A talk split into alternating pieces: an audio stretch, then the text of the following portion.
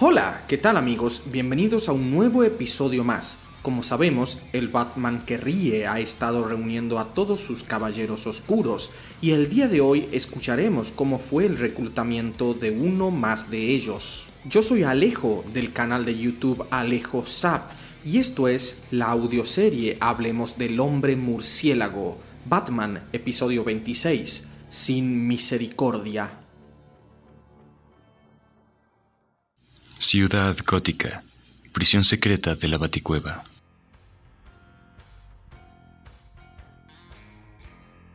Hola. Sean bienvenidos a mi modesta morada.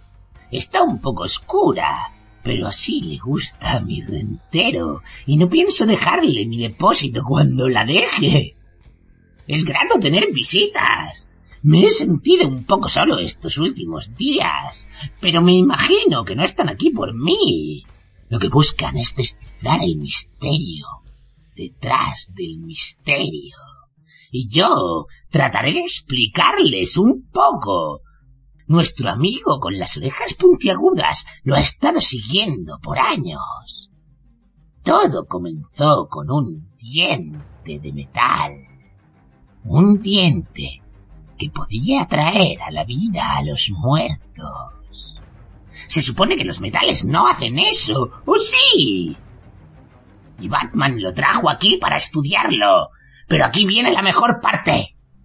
Ahí tienen a este metal líquido color verde y brillante. Lo llamaron Dionesium. Pero hay algo que no todos saben. Hay una persona más que encontró Dionesium. Un chico afroamericano que Batsy adoptó. algo muy común en él. La dulzura de Duke. Un chico que no llegará a ser un Robin nunca. Y él no sabe la respuesta a este misterio que está aquí casi desde la creación. Ustedes, o tú, no sé cuántos vendrán. En fin, son solo piezas del rompecabezas. Una mala broma del murciélago. Sería una buena jugada si viniera el pequeño. Le recordaría cómo maté a sus padres. Pobre Afro Batman. ¿Qué más sería oportuno decirles? ¿Cómo había desfigurado mi rostro y cómo maté a los niños para poder ser únicamente él y yo, como era al principio? ¿O no? Ya sé, cómo el maldito metal líquido sanó mis heridas y regresó mi rostro. Pero más importante aún, las marcas en las cuevas. Los endemoniados y antiguos dibujos que representaban al murciélago tras el murciélago. Y esa idea no ha salido de mi cabeza desde ese día. Los búhos lo sabían. Están viniendo. Puedo sentirlo. En mis brazos, mis pies, en mi cabeza. La máquina allá afuera. Oh sí, esa maldita máquina. Batsy es el malo de esta historia. Pero nadie lo entiende. Él usará esa máquina para liberar la oscuridad. Su droga. Es adicto a el saber. No lo puede evitar. No lo quiere evitar. ¿Por qué tardan tanto? ¡Sáquenme de aquí! Tierra Cero, base de Argus. ¿Quiere volver a explicarnos qué pasó nuevamente, Capitán Steve Trevor? Ya se los expliqué, fue el murciélago, él asesinó a todos.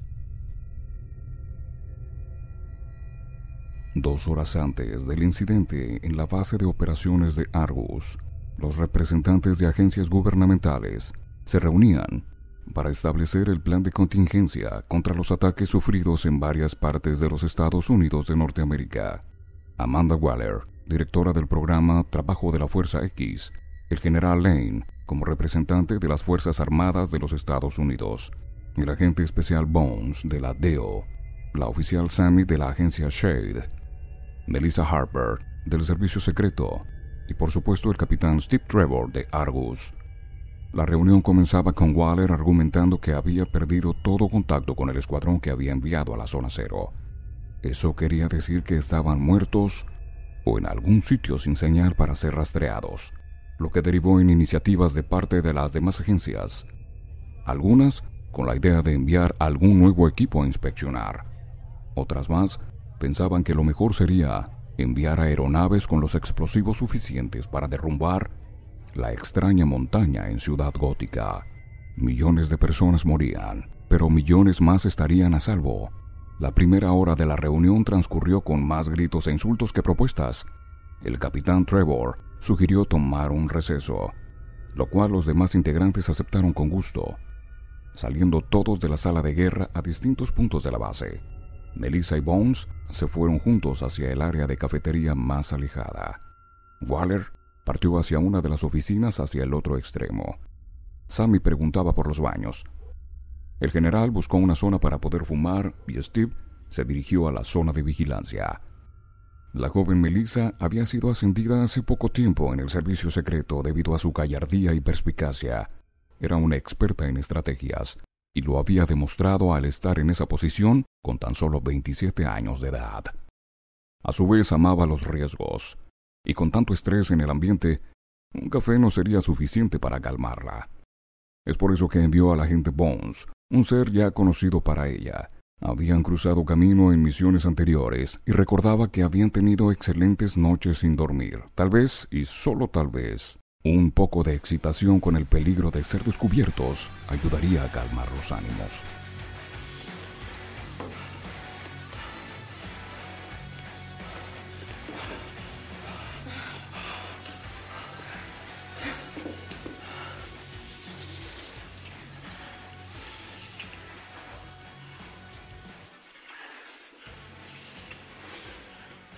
Que no se imaginaban era que a pocos metros de distancia un portal de otra dimensión había sido abierto y un ser alto y robusto saldría de él con solamente una intención.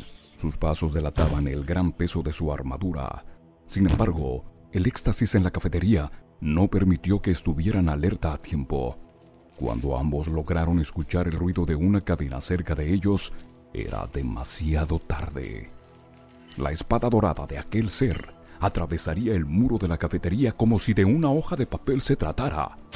Y asimismo, haría con los cuerpos que en ese momento se encontraban unidos de los dos agentes, Melissa y Bones, terminarían ahogándose en su propio charco de sangre.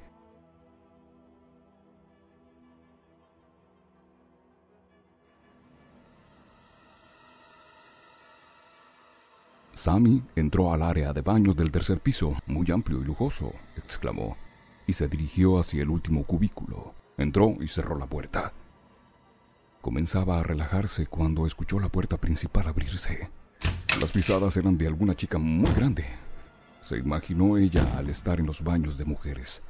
Comenzó a escuchar cómo las puertas de los primeros cubículos eran abiertas una por una hasta llegar a la suya. Alguien intentaba abrirla. Ella gritó, está ocupado, y escuchó cómo los pasos se alejaban un poco. Tomó un respiro después de ese susto. Sin embargo, aquello regresó y comenzó a golpear la puerta. Sammy se horrorizó y aprovechando su 1,20 de estatura y al ser delgada, pasó por la parte inferior del cubículo intentando huir. Se arrastraba por el piso del baño buscando obtener la posición estratégica y contraatacar a aquello que intentaba violentarla.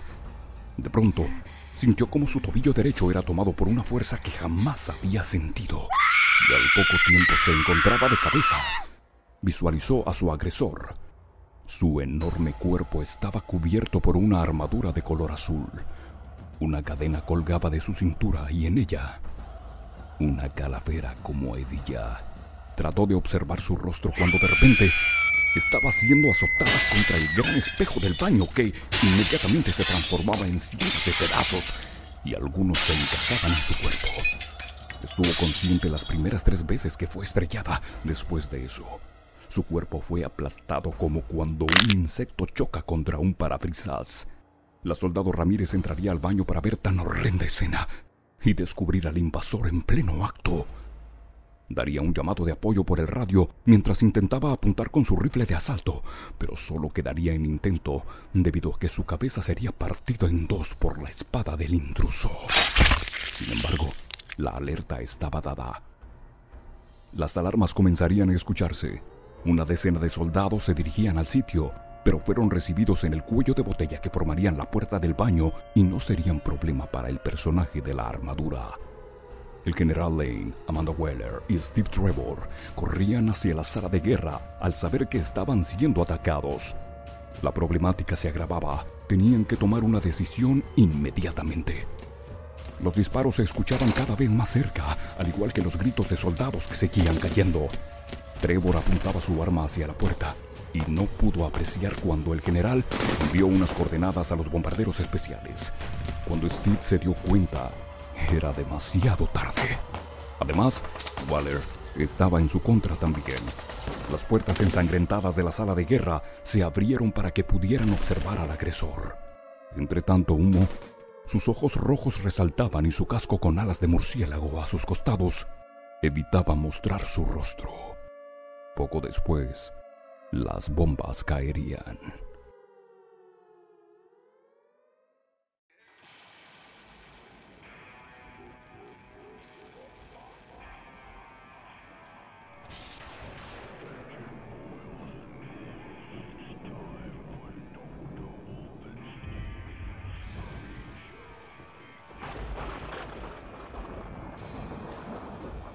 Sus explosivos solo me hicieron más fuerte. Ahora es momento que inicie una guerra que no tendrá final. Arrodíllense ante mí. Esa será su postura final. Este casco me permite continuar con mi venganza. Maté a sus soldados con mi espada. Fue la manera más honorable que encontré para tomar sus vidas. Diana me advirtió que cuando tomara este casco, las cosas cambiarían. Oh, Steve, tú fuiste su amor después de mí. Si ella viera cómo es que te sostengo por el cuello ahora, trataría de ayudarte. Diría que todo esto está mal, y eso fue por lo que impedí que ella tomara el casco. Así es, Steve. Pensé que Ares la había matado, y yo sufría al tener a la mujer que amé en mis brazos. Pero no era así. Ella... Ella solo estaba aturdida y pensaba tomarlo. Pero yo... Yo tuve que matarla para que eso no pasara. Ahora permíteme quitármelo, Trevor, para que veas cómo ese Bruce Wayne se apodera de esta tierra para beneplácito de Bárbatos. Tierra menos 12 del multiverso oscuro.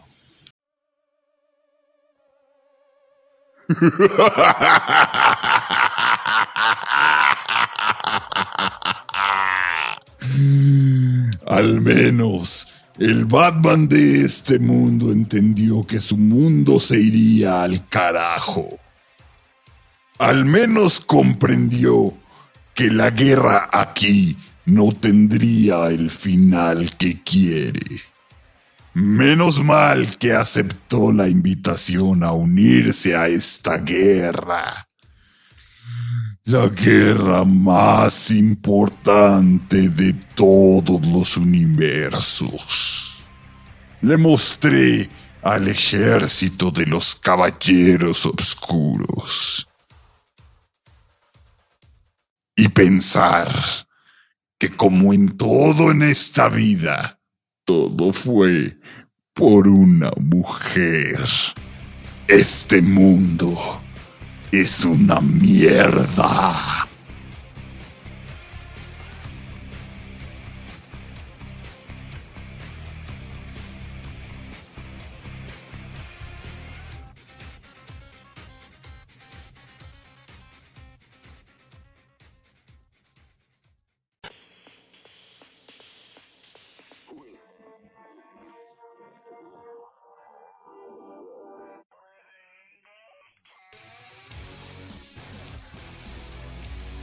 Hola, ¿qué tal? Yo soy Romina y en ausencia de Jorge Rogic quiero agradecer a los que participaron en este episodio.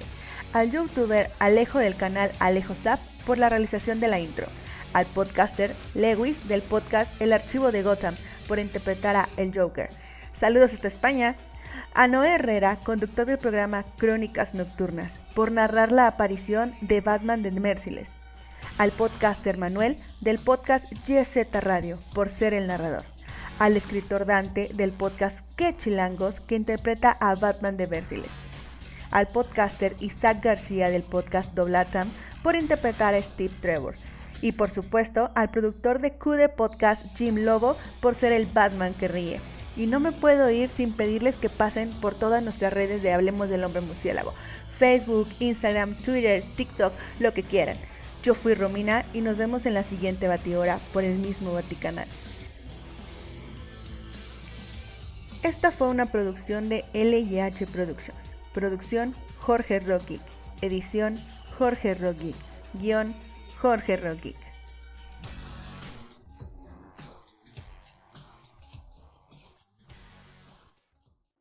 Doctora Débora Cardoso Wong, especialista en salud y belleza. Síguela en Facebook y descubre la manera de lucir bella y radiante eternamente con el uso de los hilos mágicos. Envía un mensaje y descubre las promociones que tiene para ti. Restaurante Tony Tony.